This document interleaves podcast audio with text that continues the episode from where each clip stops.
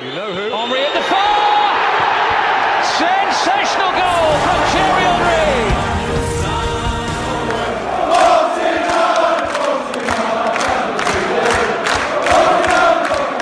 Above all, I am like you. I'm an Arsenal fan.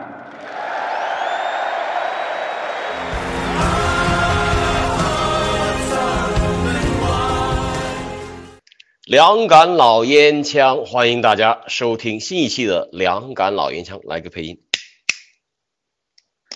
那边没有配音啊？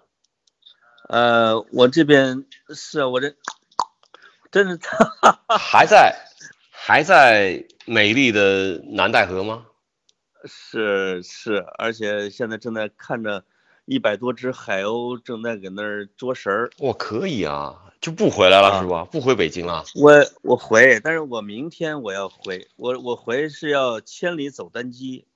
怎么说呢？我明天要送我一个亲戚去大兴机场，然后再去延安，呃，不去 不去延安了，但是因为孩子们要开学了，我这儿有三个孩子，他们的学习用品、电脑、书本儿全都没带，我我给他送到机场，然后去两户人家，要突破防线去上楼拿了他们的学习用品和电脑，再跑回，当天晚上返回北戴河。我天哪，这个折返距离开车也得六六七百公里吧？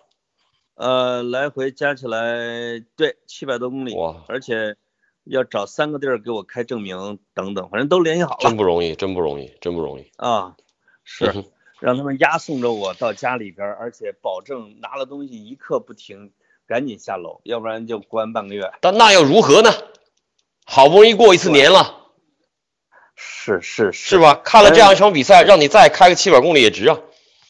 哎呦呦，这个这不像你啊，严总，你都是很冷静的，你怎么跟我一样？那我想起纽卡球迷，我心疼啊！我去，你是半个纽卡，这我知道。你想这三百多英里、五百公里的距离是吧？打完这样一场比赛之后，坐在大巴上，而且上衣都是裸着的，舔着个大肚子，也没有啤酒喝，多难受啊！哎，你知道吗？是昨天这比赛完了之后啊，哎，不是昨天啊，好几天了。反正这比赛结束之后啊，纽卡球迷呢，一般这个死忠球迷去到客场都会唱他们那喜鹊之歌，知道吧？哦立即就有啊就有阿森纳球迷把这喜鹊之歌给改了。改成什么？改成反正就就各种嘲讽啊，各种这个，其实我觉得挺没意思的啊。就是纽卡多不容易啊，主教练 那个缩写，哎，主教练啊名字缩写叫什么来着？呃，布鲁斯不是他名他的姓和名的缩写合在一起是什么？你知道吗？还不知道他名字叫呃史蒂夫嘛，啊？然后他的姓是布鲁斯嘛，对，所以他衣服上的缩写就是一个 S 一个 B。我去，阿森纳的球迷不能这么浅薄，这一年就吃了一顿饺子就开始嘲笑别人。那还不够吗？呃，人家纽卡斯尔这个名次上升了多少？我我看跟咱踢的时候名次差不多是吧？跟咱呃，同对吧好像是同分。对同分，就是人家实际上一开始是倒数第二还是倒数第三，人家追到这程度了，阿森纳这才几个呀、这掉到这个程度咱们要说的是境界，境界境界，真的是 style。啊，也不能那么肤浅。没，错，是啊，这啊难道你说什么真武还有什么意思吗？阿尔特塔赛花说了一句呢，说他觉得有 a little bit closer，有一点点的接近。我觉得说这话挺没意思的啊。当然，这其实是个坑，就是赛后提问的那个那个 Jeffries 那个老记者，我认识，他就是给你挖坑的。那你不可能这啊这种坑你也不能不跳啊，是吧？所以他说的比较谨慎。结果回头人家就做出一标题出来了啊，说阿森纳觉得这个争欧冠还有戏。其实你要听原话吧，他真不是这么说的啊。穆里尼奥还说阿森纳有戏呢，就是当穆里尼奥夸一个队的时候，说明这个队就不是他的竞争对手。已经烂的不行了，对对对，他就一点都不吝啬展现他的呃他的慷慨，对对，绝对啊，说说曼城啊，曼城出了这么一大事儿啊，穆里尼奥也出来说话了，哎呦，是他们不应该啊？说这个我要给他们这个叫做 benefit of doubt，就是这个是，你你说这话有什么意思呢？是吧？就是穆里尼奥当他心情好的时候，他特别有魅力，嗯，就是他成绩好的时候，他对谁都好。对，你看他对球员也好，对媒体也特别风。哎，别别别，打断打断打断，咱们说什么呢？嗨，啊，阿尔特塔，呃哎，潘老师的观点，阿尔特塔的队伍今年行不行就看这场了。二，然后哎潘老师预测比分三比一，是是这么回事吗？是这么回事吗？我我预我是的，没错。啊，这次我没有打脸吧？呃，你如果如果以博彩的方向论啊，好像阿森纳主场是让半球一球，你这个是对了，我输了。我觉得阿森纳，我当时预测就是一比零。嗨，就是而且有一些球迷吧，在中场的时候就发表一些悲观论调、亡国论调，我非常看不惯。你中场的时候难道没亡国吗？我中场的时候没吭气儿吧？我我我我哎那那我得说一说，咱们在说嗯比赛之前再打个岔，我说说我这看球经历啊。我这个赛季啊，经常跟两个利物浦球迷一块儿看球，真的很很不幸啊，因为这个赛季经常捞不着收球机会啊，只能跟他们一块儿看。我跟他们一块儿大概看了有十场阿森纳的比赛，天哪！有五场还是六场，就半场结束我就走了，我就不愿意跟他们待一块儿。然后呢，前面这十场比赛就只有一场阿森纳赢了的，就是那场联赛主场对伯恩利一比二比一，还被人压、压着打。对，然后呢，这场比赛我又跟他们一块儿看，看完上半场，时间也有点晚了，十二点多，你真的快一点了。了？我真的开车回家，因为开车回家也很近啊，就我到家里才看下半场。我靠，在家里一看下半场，然后那群里面这三个人这群里面就闹翻了，说：“哎呦，怎么每一次啊，咱们都看不完，每一次你一走，阿森纳就进球。”阿森纳确实进球了，对对对，太爽了，有多爽啊！你当时不直接就给我发微信了吗？我发了，我以为你睡了，你知道吗？我当然得看完啊，对 对，就发了。我我已经不吱声了，我就直接看完了。我我我确实亡国论调呢，我承认啊，啊这个呃我也当时有亡国论调，我的亡国论调发表的比较早，在踢了二十分钟，当时我有点，有点有点有点感慨，我就觉得一个东西都看起来修不成什么正果，但是呢，我一定要在这指控一个人，谁？就是在现场的土豪，我伦敦北伦敦土豪，在现场他就跟我说，他非常生气，赛前跟我说，说那十号又又又首发又啊首发了，啊，然后呢，穆斯塔菲还首发了。嗯。然后萨瓦略斯还首发了，呃拉卡还替补了啊，嗯，然后佩佩佩佩也首发了，对，哎，结果呃，那恩凯迪亚首发顶替拉卡泽特，我这个是认同，但是这个首发阵容看了之后，我当时就想，这不防守啊，哈哈，对，是这个，呃，这个我看了之后我也吃了一惊啊。首先，我觉得那个萨尔列斯跟那人一块儿上，这恩凯迪亚说实话也本身也没说服咱们。对，但是我但是我我得为我那句话负责呀。我是我这次就展现他们集训成果的时候到了，就是主教练肯定要比咱们了解球员。但是拉卡泽特，我觉得他不一定是因为他态度或者什么不好给他下放的，不像这滚犊子啊。但是有可能是让拉卡泽特换一种方式，就有可能比如你下半场七十分钟上一下，对吧？你你你你你不要一开始就这么压力太大，有可能让他调整的结果。他毕竟前面有七八场，好像九场没进球九场了啊。哎，我啊，我刚才写那个这周那个，我不得写个枪手周记嘛，我就从那个最后第四个球打进庆祝那一下写起，就是那个那一段看的我真的恨不得都流眼泪了。哦那个真的是老泪纵横的意思。看那一下，我觉得这是阿森纳夺了冠军啊，这是打进了夺冠决赛的制胜球啊，全都扎堆起了人堆。这个赛季什么时候进球堆过人堆的？这说明这个这叫什么？因为拉卡人缘还不错，虽然看上去不高兴啊，人缘好。呃人缘人缘好，他特别爱特别爱开玩笑。另外一个能看出来，有点像这两周的思想集训的成果。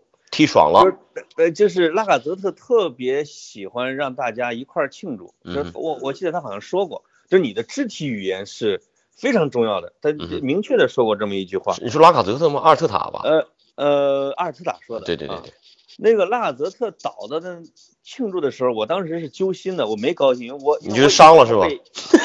我以为他被压骨折了，他好像是瘫在那儿了啊！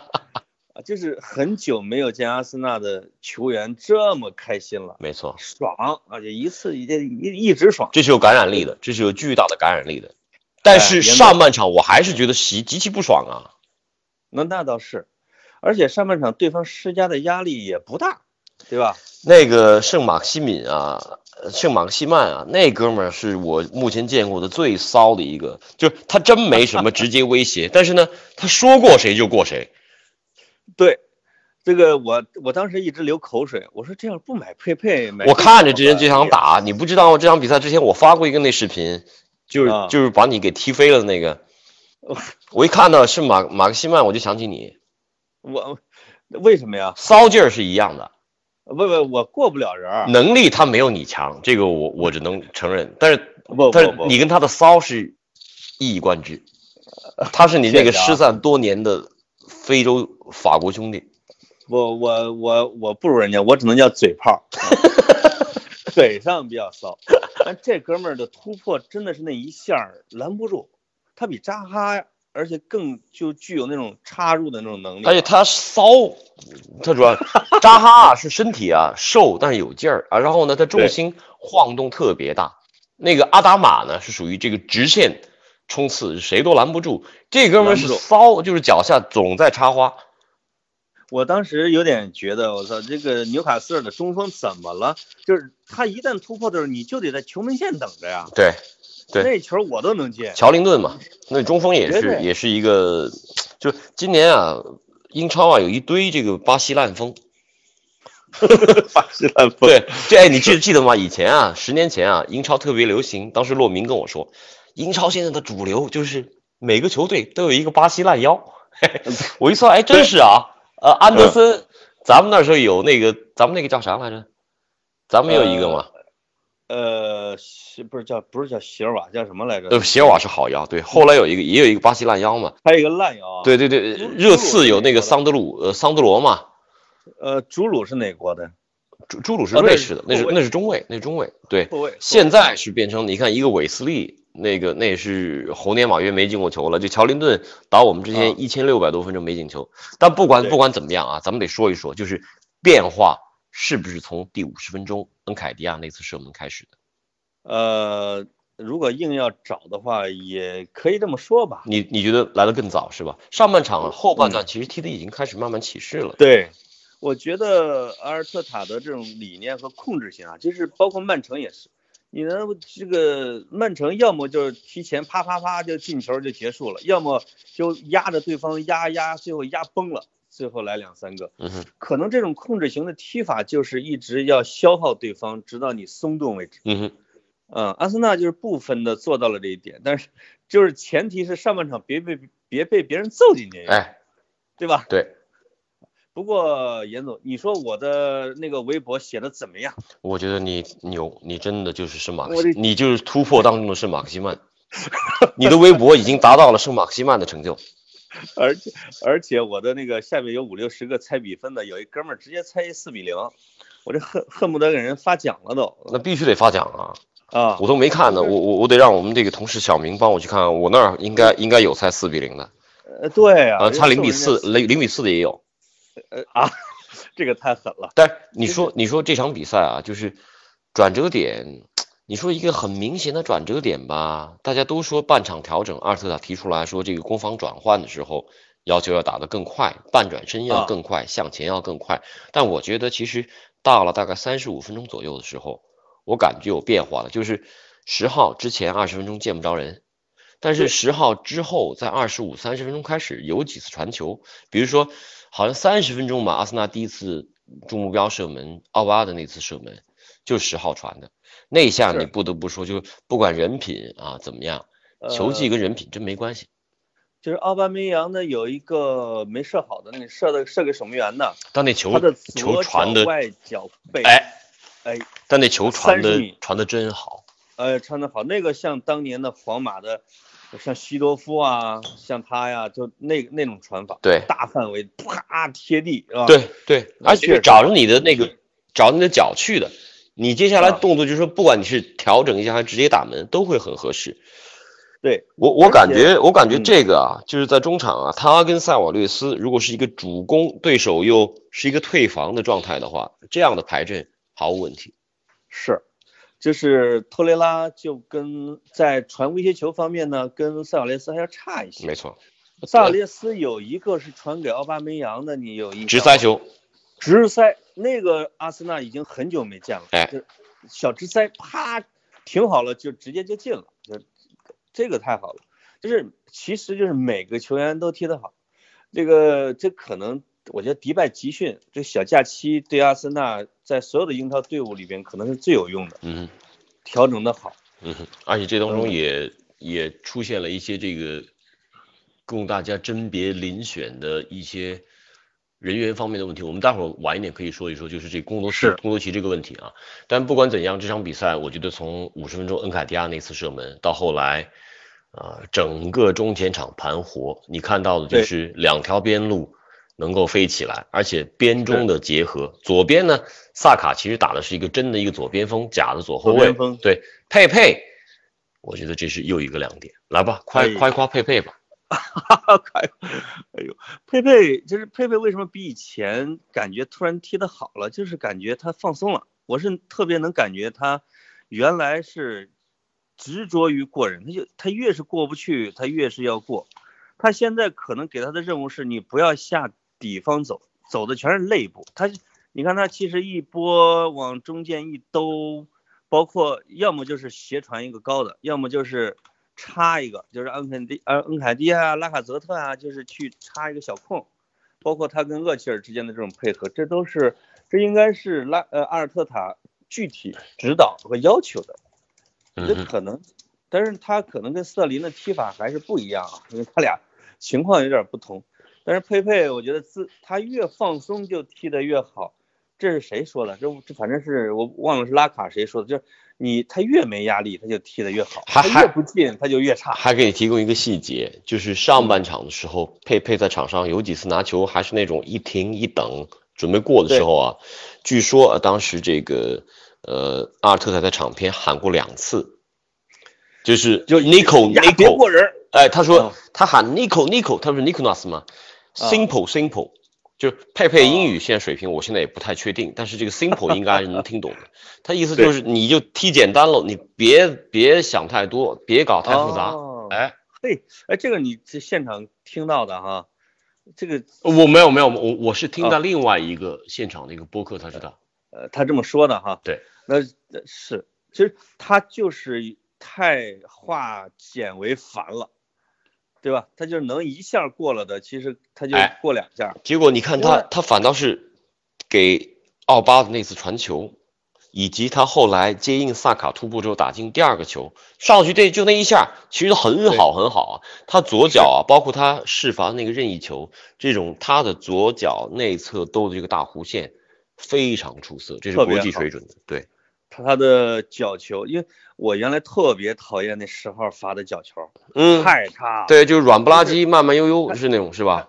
还没有咱俩球速快，你知道吗？就是恨不得掉门。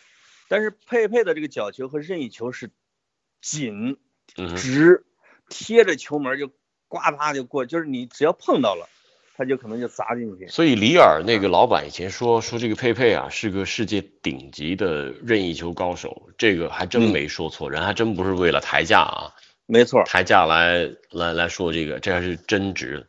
所以现在哎，第一趴的问题来了，本场最佳你选谁？本场最佳我实际上我是想选那个呃，咱那叫什么萨里？哎，不是，咱那萨萨卡。对，巴卡约萨卡，卡，这个在比赛结束之前，我已经把最佳给了他了。就是他对佩佩，就是其他的不讲啊，他其实对佩佩那一侧的帮助是有那有呼应了。现在，有呼应。就是如果左侧打不开的话，佩佩那边就是其实被人一关注着，他就不行。但是萨卡无论是穿裆还是几个超级突破，他确实他的向前的能力比佩佩强，这个太强了，他解放了佩佩那边的压力。这这两，因为你一个球队的后防线是不可能左右两边同时重兵防守，这不可能。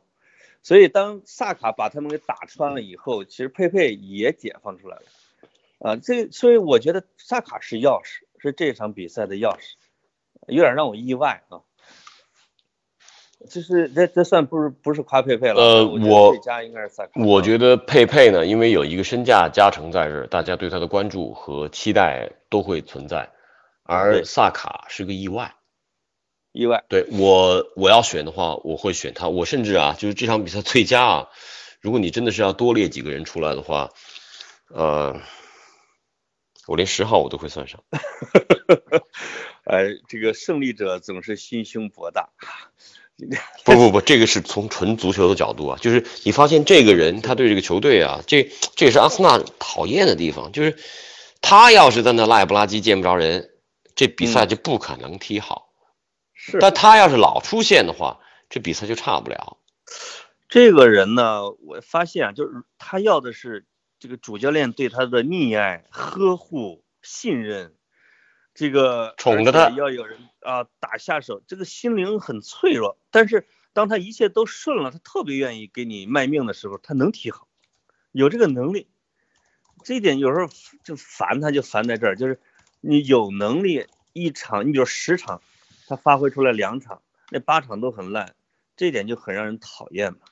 但确实是我认同你的观点，这个最佳如果选他也无可非议，因为踢的太好了，对，无论是而且他是那个叫做什么？就是他是那个真正真正在中间啊，呃，掌握着各个线头的。他把各个线头都梳理清楚了，然后他经常能够往前直接释放。再再再再再其次，还有一个进球呢。哦，对了，得夸大的说一下，我们关于赛程这第一趴里面，一定一定得说第三个进球是啊本赛季英超传球次数最多形成的进球，三十五次传球。哦，第一啊，对我我我这样啊，我我我我同时我在微信上我把那个三十五次传球的路线图都给你，我昨天专门找到了那张图，太牛了，三十五次传球，包括守门员全在内，全在内，十一个人全部触球，三十五次传球，Holy shit！这是阿森纳的，这是阿森纳的足球，这个确实好，而且就是离球门一米轻轻推入的，嗯哼这个感觉太好了。对啊，就是把球传进大门嘛。是是是，这个这个最后我觉得最重要的那一下不是那十号的，是拉拉卡泽特的，就是他用了一个几乎不可能的方式把球给传到传过了守门员，那是一个倒地过程中的传球，而且这个倒地是他故意选择的一种方式，嗯，以此来维持他的这个平衡和这个传球的路线，这一点太好，嗯，所以拉卡泽特。咱们是要把所有的球员都夸一遍是吧？嗯，不用了，不用了，不用了归。我觉得第一第一趴，第一趴到这儿就已经不错了，就是好不容易爽了一把，然后呢，这个马上又有周中欧联杯的比赛，这个估计也爽不了太多啊。然后我周末还得说那场阿森纳主场跟埃弗顿的，这个可哦真不不太好弄啊。这个昨天埃弗顿不好打，呃呃前呃凌晨这个切尔西主场又输给曼联了，呃这场比赛输的一个直接结果你知道是什么吗？是什么？是利物浦已经获得了下赛季的欧冠资格，哦哦，这个 已经确保前四了。对。不是严总，你这个叫数据狂人，这角度太 太刁钻了，是比较啊刁钻，对。然后呢，埃弗顿现在三十六分，呃，比我们领先两分，所以这场比赛至少对于阿森纳攀升到一个相对不丢人的位置还是挺重要的。是这个阿森纳踢的怎么样，就靠你那张嘴了，呃，给他们加油。所以我们必须要说下一个重要、重要、重要、重要、重要、重要的话题，就是嗯温格说了好多年，他非常反感的从切尔西到曼城的 financial doping，所谓的俱乐部的财务造假、财务禁药现象，现在被真正的曝光了。是你第一时间呃感觉怎样？是什么样反应？我第一我第一时间是说正义怎么来的那么晚？切尔西为什么没有被给禁赛？就是进欧冠或者或者那时候没有 FFP 啊，哦，那时候没有啊，那时候 那时候把温格和阿森纳球迷能气得吐血，完全不计成本。其实他的不计成本的程度是超过曼城的，我觉得在那个环境下绝对是对。啊，就是而且那个时候候老板直接投钱啊，就是俱乐部的所有者直接以这个现金投入的方式来支持俱乐部的发展啊。对了，前面四七老师提醒了我们，叫德尼尔森，哈哈嗯，德尼尔森啊啊，啊，巴西烂腰之一嘛。这个厉害。啊，对，呃，我都忘了这人了。那个所谓的 financial doping 这事情呢，切尔西那时候确实还算不上，因为没这规则。有了这规则，曼城出了这事儿，然后咱们从阿森纳角度来讲，这个就是你你觉得没法玩是吧？对，就是，哎呀，就但是我我觉得比我们还郁闷的是曼联了。本身人是一个收入第一的俱乐部，没想到自己那个被自己压了几十年的邻居，突然引入一个黑金土豪，把自己给打得爬不起来，那个感觉可能更痛苦，因为有可能你的邻居、你的家人就是曼城和曼联的球迷，你就生生的看着他买买买，而且自己还买不过，这个挺吓人。因为阿森纳已经被从钱的角度被各种球队碾压了，对吧？这个。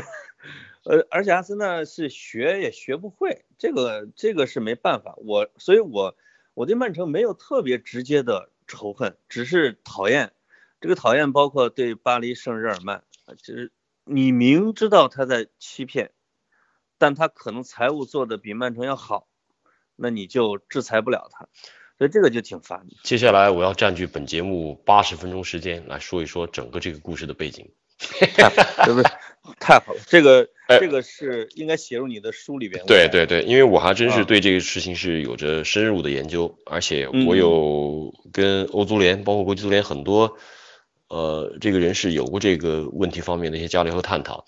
这个故事啊，要说大了呀，它不是个足球故事，这个故事哦本身包含有很强的国际政治色彩。哎，我给你推荐一篇文章啊，就是我周六那天我写了一篇长文，我就写一个叫做《月亮还能蓝多久》。呃哇，我是对嗯整个这个事件有一个全景的一个扫描，我就这么简单说一下吧。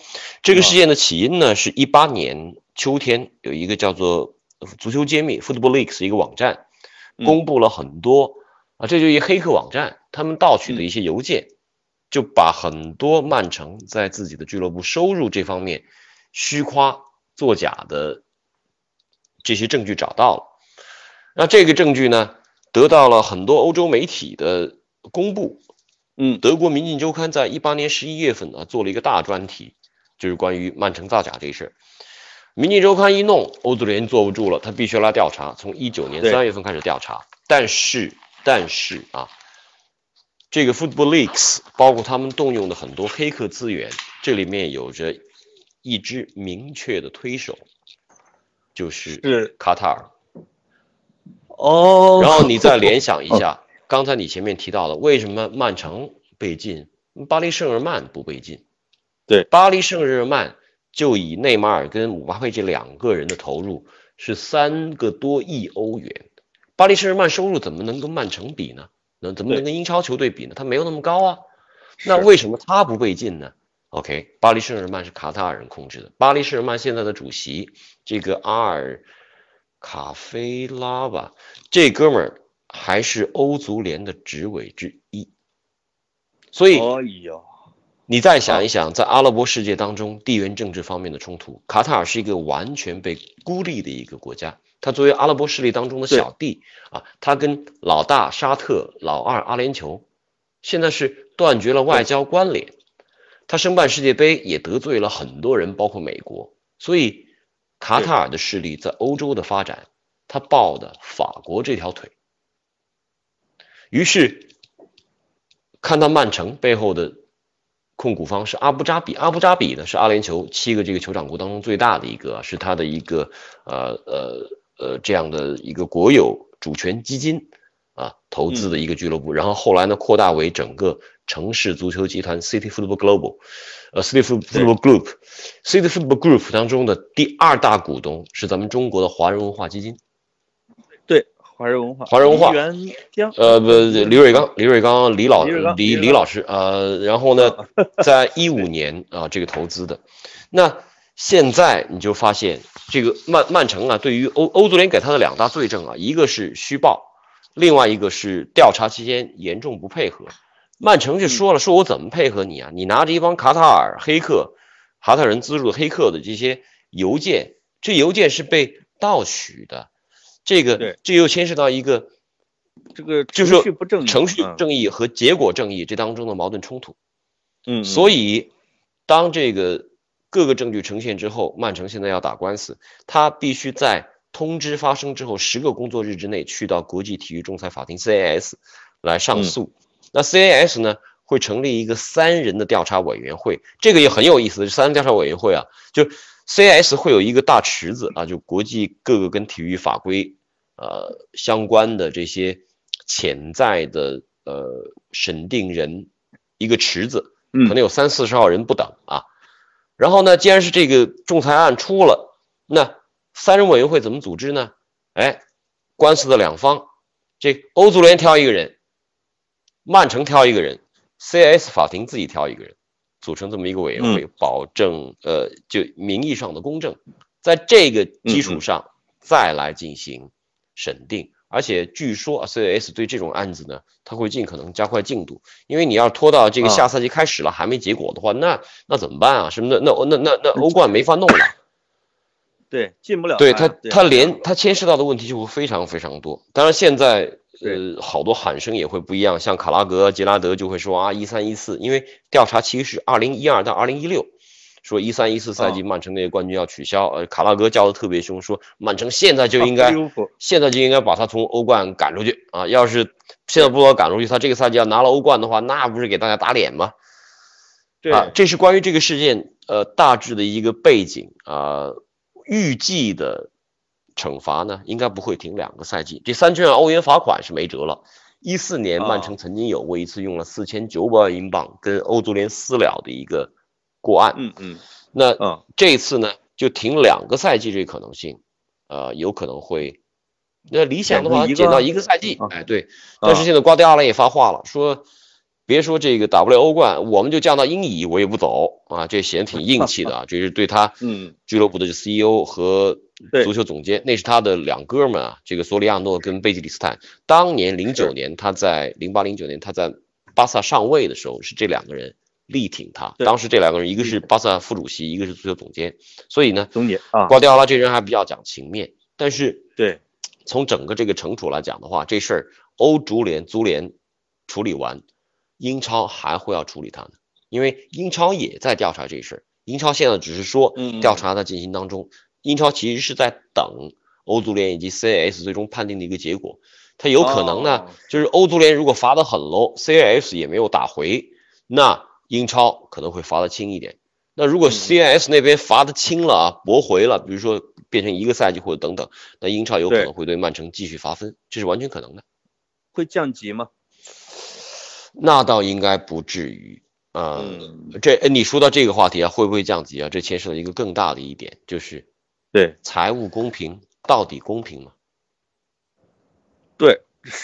是个问题。刚刚刚我中午啊跟这个刘建宏老师有一节目做一个视频连线，就谈到这儿。刘建宏当时说：“哎，他说看上去欧洲足球现在处在一个最繁荣最好的时代啊。”我当时就在想他这个话，我当时的表态就是，我觉得财务公平本身不公平。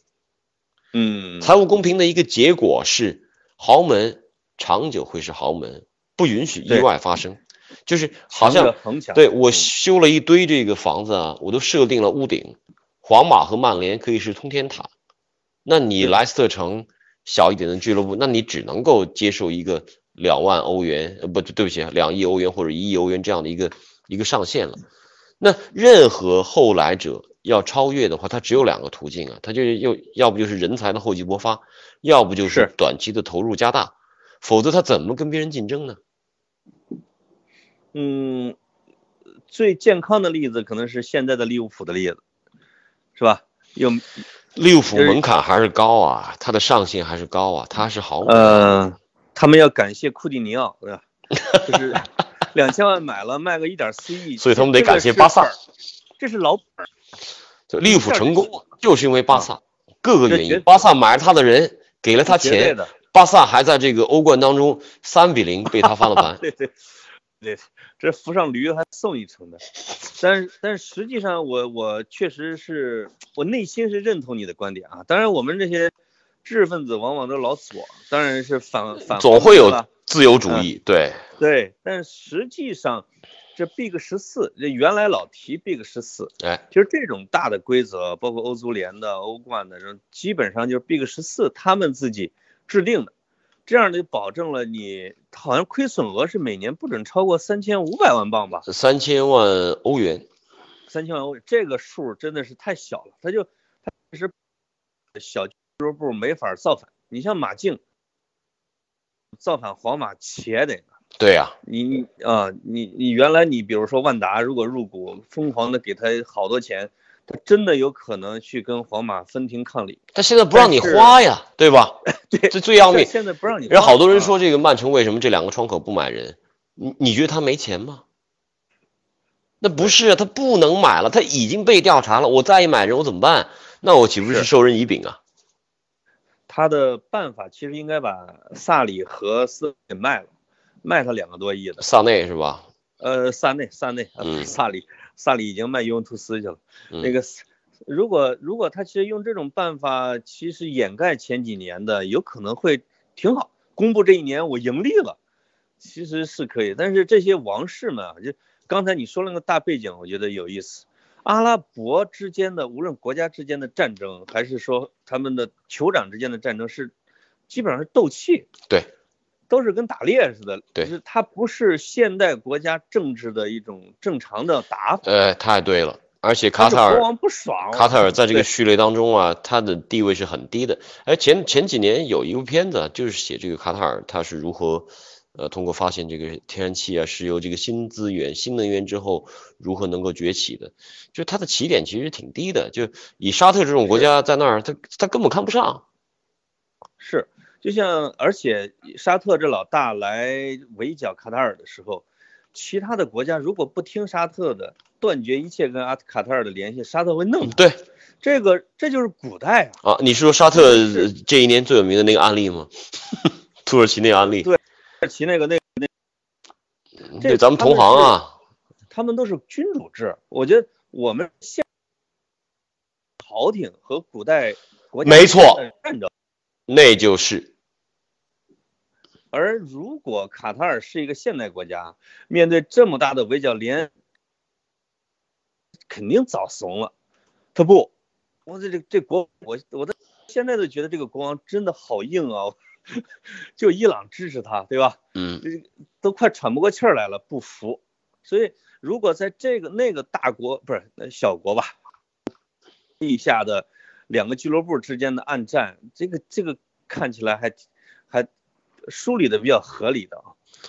唉，这个呢，嗯就其实也也一定意义上超出了我们这个知识范围，但是，嗯这事情就有这么复杂。哎，咱们这这个趴说的有点太复杂了，但不管怎么样，这个阿森纳都是受害者。嗯我觉得挺有挺挺有意思。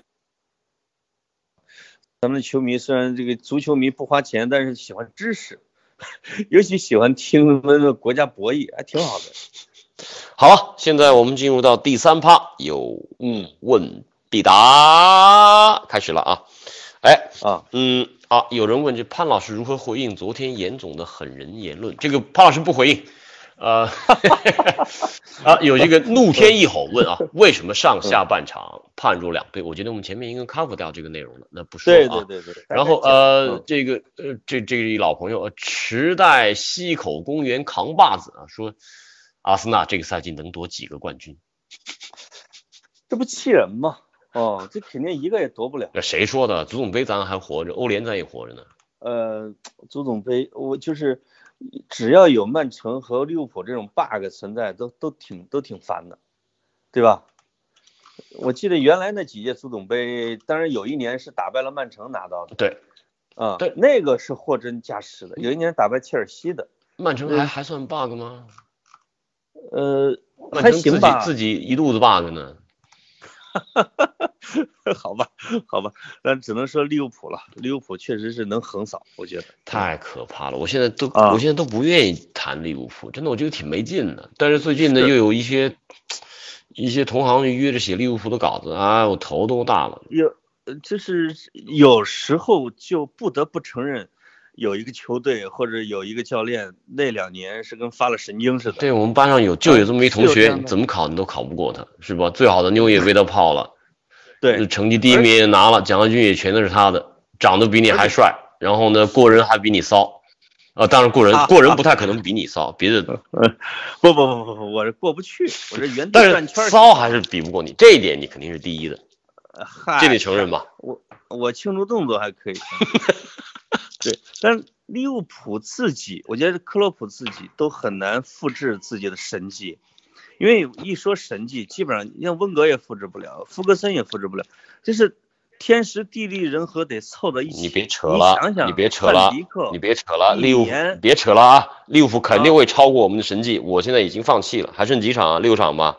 呃，能是这个倒是能，但是你说像范迪克一个联赛一年没有被过过一次，范迪克自己自己都不敢梦这件事儿吧，对吧？唉嗯，所以我我我觉得下一个赛季利物浦可能还能夺联赛冠军，但是绝对绝对不会这么猖狂。这这英超没法看了，他他也没猖狂，他真不猖狂。可怕的就在这儿，如果你像，其其实过去两年我觉得曼城有点猖狂，嗯，但是利物浦今年啊，他是他有时候就是不战而屈人之兵了，这个更可怕，就他都没怎么使劲儿呢。对然后你也是拼命在那打，你就一诺里奇，你说他打打利物浦不使劲儿吗？阿斯顿维拉打利物浦不使劲儿，都挺使劲儿的。但是到了那个点，七八十分钟了，行吧，结束比赛吧，梆上来上一个人进个球，你就别踢了。是，哎呀，我的这个利物浦的，而且所有的球员都长球了，让我看的真是，哎呀，心里不是滋味。因为阿森纳不败的那个赛季呢，其实平局是很多的，他这一个赛季的含金量其实已经超出了阿森纳那一年的已经已经超了。哎，有有有有有有专业性的话题得问一问了啊。啊。呃，有一个说是托雷拉是伤了，为什么最近没首发？这个山居笔记 low，我在这儿回答一下，就托雷拉没伤，而且托雷拉大家看到他在迪拜休假状态还不错，但这场比赛确实是要给萨瓦略斯机会。塞瓦略斯呢已经心绪很不稳了，然后打这种高度密集回收的球队的话，塞瓦略斯的直塞从最后赛赛赛场体现的效果来讲是非常合适的。但在这我得说一下，贡多齐为什么？因为贡多齐啊，在迪拜的时候明显体现出来训练态度不好，哪怕俱乐部现在考虑跟他续约，说他这个身价已经是涨到这个三千万英镑以上了，但是对。瓜迪奥拉，呃，对不起，天哪，阿尔特塔啊，是是呃，真的是对这事相当不满的，所以贡多齐我们接下来关注关注啊，看这个坏小子脾气有点坏嘛，看他态度能不能有所端正。感觉贡多齐不一定是膨胀，而是不满吧，对吧？他的地位、战术地位在球队跟埃梅里时期确实落差比较大，我觉得可能是有点情绪嗯。感觉。好，这个卢卢雷涛问为什么让恩凯迪亚首发，上半场出球五次，然后呃说对塞瓦略斯有所好感啊，把他放在边锋位置，像赫拉布有可能吗？就一个恩凯迪亚啊你这么看，一个塞瓦略斯，这个恩凯迪亚的那个，我有我看到一个镜头，就是他跑到中场接了一下球，又赶紧跑回去，这个就反映出了他为什么接五次球，还是大伙儿不是特信任，没错，跟他自己的跑位也有关系，跟大家对他信任度也有关系，他处理有点毛躁。他的特点是个强点型的射手，而且就是从各界的评价来讲，对他得分能力没有任何怀疑。是，那另外一个第二个问题是什么来着？说他的对呃塞瓦略斯有好感，觉得塞瓦略斯能不能像赫莱布那样？塞瓦略斯啊，塞瓦略斯你知道有一绰号叫什么吗？啊，叫做呃 one trick pony，就是他就会一招，就是他是这个克呃来自于加泰罗尼亚的克鲁伊夫转身传人。对，这个就是这个，他绝对打不了任何边锋，因为他绝对速度是不行，嗯而且他的过人是控制型，他不是过人，他是控球型，他过不了人的。他而且他只会外脚背控球，不会内脚背内脚侧的控球。这可能跟小时候师傅只教了一招，是不是说你就练这个，练克鲁伊夫这招儿，可能可能有关系。所以实际上，萨瓦列斯，我觉得租借期满，可能阿森纳都不会跟他续他更打不了边锋。他要打边锋，那萨萨卡、马丁内利、奥巴梅扬这三个对他实际上都是碾压型。没，错。然后我觉得，嗯就他如果在阿森纳留下来了，那可能就十号走，他留顶这个位置呃，还差不太多是。他防守其实是不行的。但是我觉得是打不了常规主力那种的。嗯，嗯，因为他是核心啊，他的他的战术地位应该是核心，在阿森纳肯定要买一个要比他强的，这肯定是。嗯，我不认同，因为我觉得阿森纳买不着。哎，一世而独立的猪问潘老师，预测一下我场本赛季最终排名。哦，像我这么一个无可救药的乐观主义者，我觉得能排个第七，我觉得能排个第七吧，看一下积分榜啊，能打欧联，现在是第十。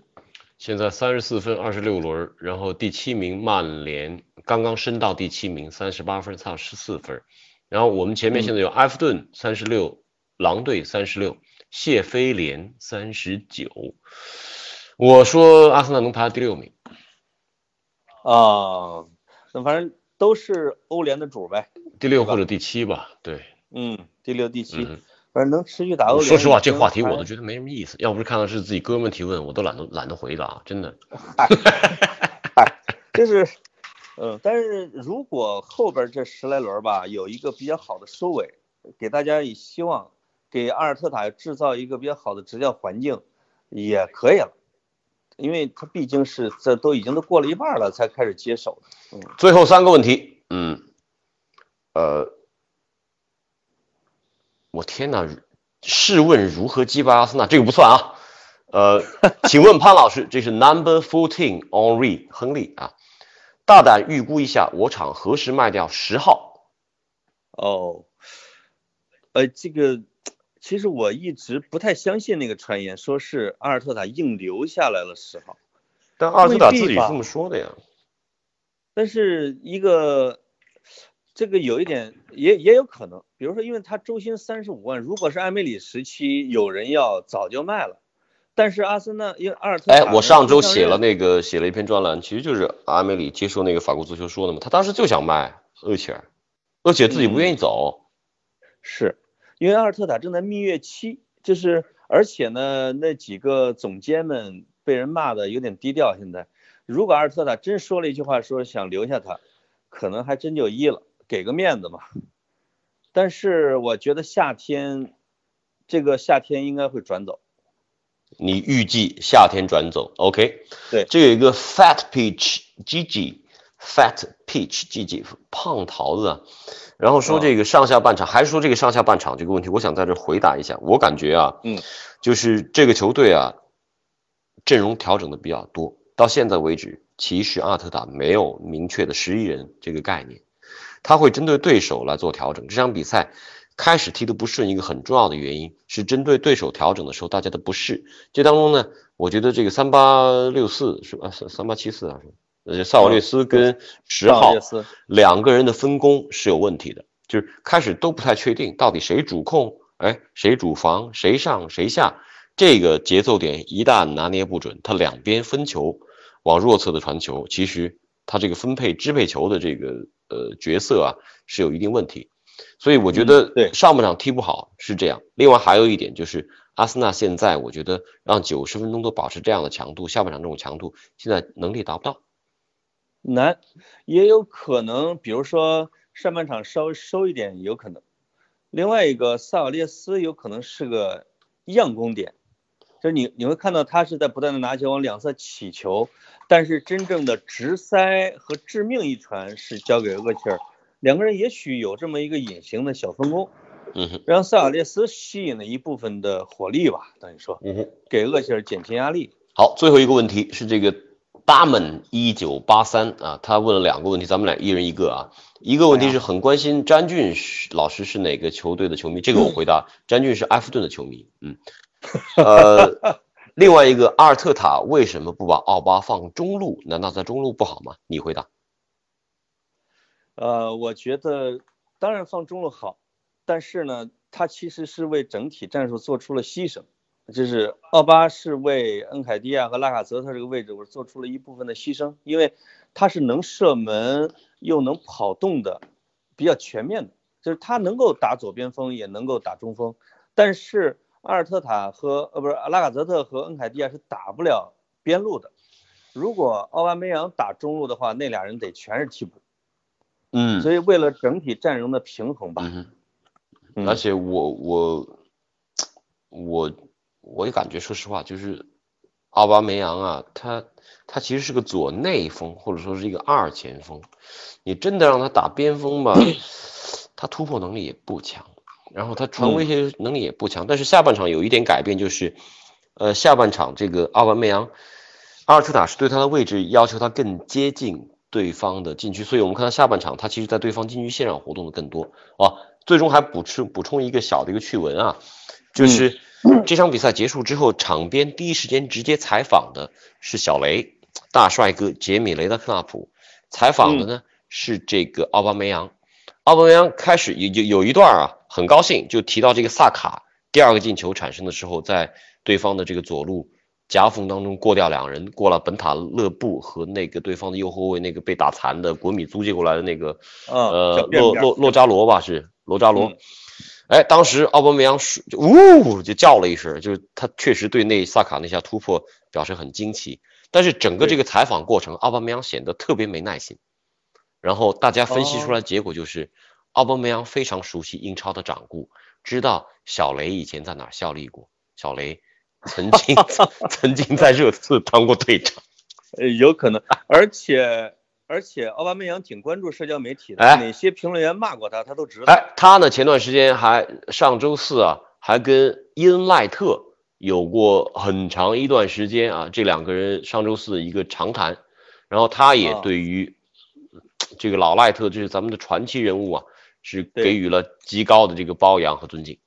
啊，对他对俱乐部的传统这一点还挺挺在乎，没错，而且我记得他社交媒体还发过一个说那些评论员说的都是狗屎，哎，因为有人说他要走去巴塞罗那什么之类的，感觉对那些曼联系和利物浦系为主的这些评论员们没什么好感。所以我们基本上可以断定啊，这个夏天奥巴梅扬会要走人了。呃，有可能，有可能跟不是，但跟阿森纳的整体的确实战略有关系。就是我有一点特别不舒服的是什么呢？就是球迷和俱乐部永远是在强调球员要忠诚，而且当两者发生冲突的时候，球迷永远站在俱乐部一边。但实际上，阿森纳的传统对球员并不人性。哪哪个俱乐部真正人性呢？呃，真也许没谁。财大气粗的巴塞罗那稍微好点儿，至少就是说零身价送走啊什么之类的。哦，但是现在也闹得不可开交啊！现在都说巴塞罗那什么雇佣水军这个来骂梅西什么之类，当然这这说法我不太信啊，但是矛盾肯定是有的。